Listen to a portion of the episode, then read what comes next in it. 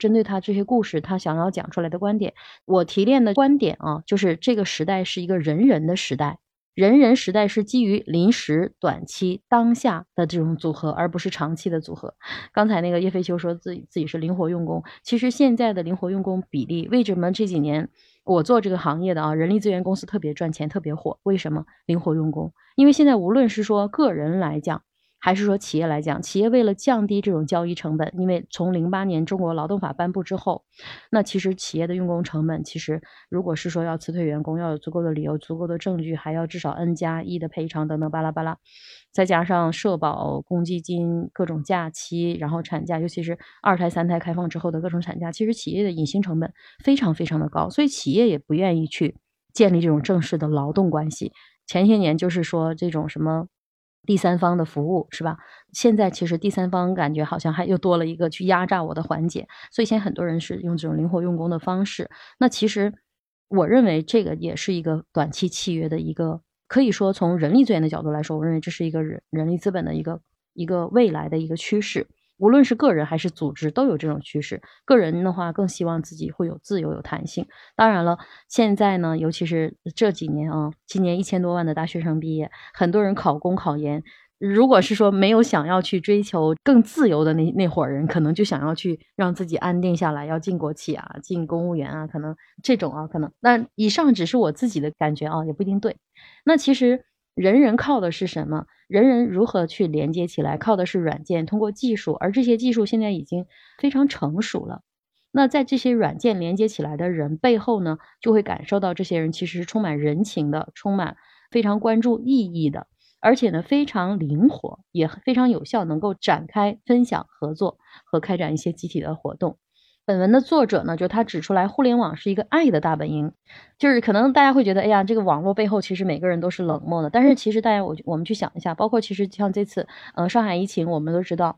有一个女儿给自己的爸爸，因为封锁了，然后给自己爸爸送吃的，然后请了个外卖小哥，给外卖小哥打赏了两百块钱，然后最后被人骂，然后骂到他自杀，大家还记得这件事情吗？那其实我认为这个背后是什么？所有去指责他的人，其实都是以爱的名义去指责他。所以，我就是在这个背后，就是这个作者指出来的，就是这个互联网是爱的大本营。所有人都想证明自己是有爱的，自己是有爱心的。当然，有机会他们的一些行为是真正的去去践行他们的这个大爱，但是也有一些机会，其实这些爱的本身就是一种道德绑架，或者就是一种暴力。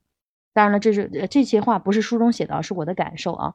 译者说，互联网是一锅石头汤。那石头汤是什么呢？他这在书里头他也讲了一个故事，就是，嗯，有一堆士兵，他们到了一个村子，然后他没有吃的，然后他们就告诉村子里所有的人说，他们正在煮一锅汤，这锅汤非常好喝，然后呢，味道特别好，然后邀请村子里所有人都来，但是呢，每个来吃的人他就要带点吃的来，然后呢，所有的人都来了，然后带了点吃的。最终呢，所有人都吃到了、喝到了，然后也很开心，汤也非常的丰富。那其实他说互联网是一个石头汤，我想象一下，好像也确实是这样。所以就是平台重要的是提提供的是什么？是就是像这帮士兵一样，提供了一口锅，然后架上火就好了。然后每一个网络上的居民像村民一样，他们自己带来他们的吃的，投放到汤里，同时呢，也从这个汤里头去盛出来他想要要吃的那些东西。还有呢，就是他指出来，互联网是爱的大本营，是一锅石头汤，是一个生命体，可以自行的生长、自行的组织和自行的创造。生命体自生长、自组织和自创造。我相信自组织，大家很多在很多的书上其实都听过这样的观点啊，所以我特别赞叹这个作者。这是一本十四年前的书，他那个时候在没有很多的，就是微信啊、微博呀那些东西都没有的时候。那书中呢也提到了当下时代的一些特点，包括了非常认同的啊，我不认同的我就没写了。就是结合我自己的，第一个就是这是一个人人皆记的时代，就是人人都可以是记者。传统的记者、编辑是专门的职位，然后给他一个岗位，他可以在这个什么大型活动他进去去报道，是吧？那可是现在的话，人人都可以成为自媒体人，任何人、任何时间都可以以任何形式发布信息和观点。所以其实。在这样的一个时代，正是由于这样的一个特征，人人皆记的特征，才有第二个特征，就是这些信息和内容是良莠不齐的，就是所有的信息都是先发布了，然后再去过滤，而过滤的原则也不一定是对的，有可能就是吸引眼球。所以刚才有人说。我不喜欢抖音，因为有一些东西，我我最开始我也是，我觉得很低俗，我觉得那个东西，嗯，如果只是每天沉迷在里面，就是浪费生命、浪费时间。就有一些东西，我觉得没有什么营养，然后有一些就是为了制造各种各样的恐慌，制造各种各样的焦虑，我也不认同。但是这些信息的良莠不齐，会又由用户自己去过滤，我们自己会把它过滤掉。当然了，有机会有一些人，就是我今天发在群里的那个导图里头也有写，就是我在书里头总结的他说的成为名人的条件：第一，要有人关注；第二，他不能对关注的人予以回馈，就不能给他们钱或者怎样；第三个就是交互性是核心。他也指了，就是电视台的主持人，他也在有很多人关注他，然后他也能去跟他们发布信息。但是他最大的区别跟现在的这种互联网上的名人的区别，我们所说的网红的区别，就是不能去交互。而现在网红其实最大的一个特点是它能够去交互，就像我们在制作一些有声节目的时候，啊，又有人跟我们说，你们要去回复他们的评论，让他们感受到自己是被关注的。我觉得在这个点上，其实也是一个非常重要的特点。那第三个就是我们讲到了，就是在我们服装行业，我们经常会说柔性生产，像那个赢家呀，他们也花了很大的精力去做这个柔性生产啊，去做了很多的生产线。三件裤子都可以一起在那么大一个生产线都可以一件开一个版都可以。那其实在这个年代，零六年他书中了就提到了，书中都有已经有提到了这种个性化的动机如何去协同生产。我记得之前我们有参观过，呃，广州有一家企业，大家应该知道吧，叫上品宅配。他们的原料的利用率就是那种一块木板裁裁裁，然后做家具，他们的原料的利用率是同行的三倍。就是他们基本上就他们我看过在他们的现场，他们的一个边角料没有一本书那么大，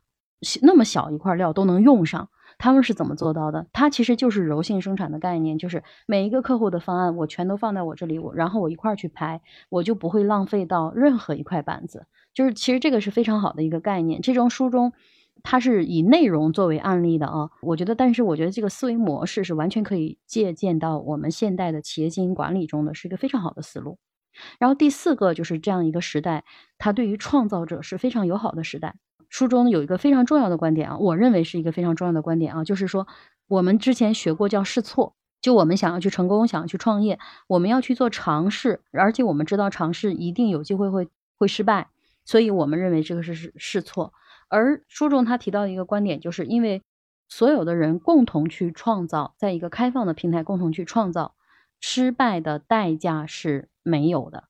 就是他以这个 Linux 这个操作系统为例，就是几个软件开发人员，他们偶然的，他们自己喜爱，然后他们呢贡献出来了，而且是完全开源的，把源代码都贡献出来了。俊峰肯定是了解的，是吧？那他们这样做的好处呢，就是他们以任何企业，微软也做不到的一个方式。去不断发现更好的想法，然后有更多的人在用它，免费用它的东西的同时，也在帮他不断的把他的产品在改善。所以就是他书中的这个观点，但是从技术角度我不懂啊，但我从我理解的角度，我理解了他想表达的这个概念。等会儿那个国音和俊峰，你们两个是专家啊，也可以 diss 一下我啊，或者是给我科普一下。反正我在书中我读到的，嗯，我感受是这样的，就是降低了这种。失败的这种更改的这种成本，因为是零成本，他他把他的东西贡献出来，大家去开源去用。那其他人做了哪些优化，其实回来也给他，也给到他开源去用。那书中有一句话叫“非财务动机的依赖，实际上会使系统经得起更可变的参与”，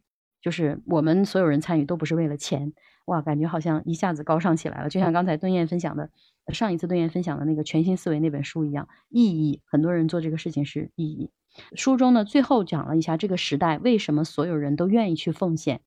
那他有这个维基百科为例啊，维基百科是世界上最大的百科全书，但是呢，它的管理人员是网友来去完善去和去写的。为什么人人去愿意去奉献自己？第一个就是有机会去锻炼自己，第二个是虚荣心。当然了，我认为我也有啊。如果他这样说的话，我认为我也有，就是改变世界上的某件事情，留下自己的印记，这个它叫虚荣心。第三个原因就是想单纯的做好一件事情，这些共同构成了我不是会为了钱去做这件事情，而去愿意去奉献。这个呢，就是整本书的一些介绍吧。最后，关于这本书，我有一些反思啊。我们在当下的这个互联网时代，我们已经处于这种。碎片化的这种信息包围之中了。由于大数据的行为的分析和算法的应用，我们所能够得到的这些信息，经常是我们想要看到的。比如说，我们经常看这种社会类的新闻，我们就会接到这个，无论是百度啊，或者是什么，他们会给我们推这些新闻。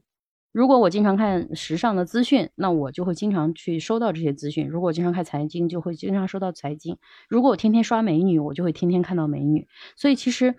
我们会发现，就是我们的行为也会一再的强调这个结果，强化这个结果，最终就会让我们处于这种信息茧房之中而不自知。所以我们一定要时刻保持开放和批判性的思维，不断的去发现和跳出我们自己给自己用自己的行为给自己编出的那个茧。同时呢，对于对于这种大爆炸的信息，我们要时刻保持自己的独立的思考，不要急于做判断，甚至是行动。因为很多人发这个信息，他一定是有他自己的目的。我们要通过我们自己的这种 IPO 体系去整理之后，真正的通过我们自己的独立思考，把有用的信息为我们所用，而不是被外界的那些信息去呃成为我们的干扰，甚至让我们变得焦虑。我觉得在这个点是。我最后对这本书的整个的反思，我觉得其实这本书，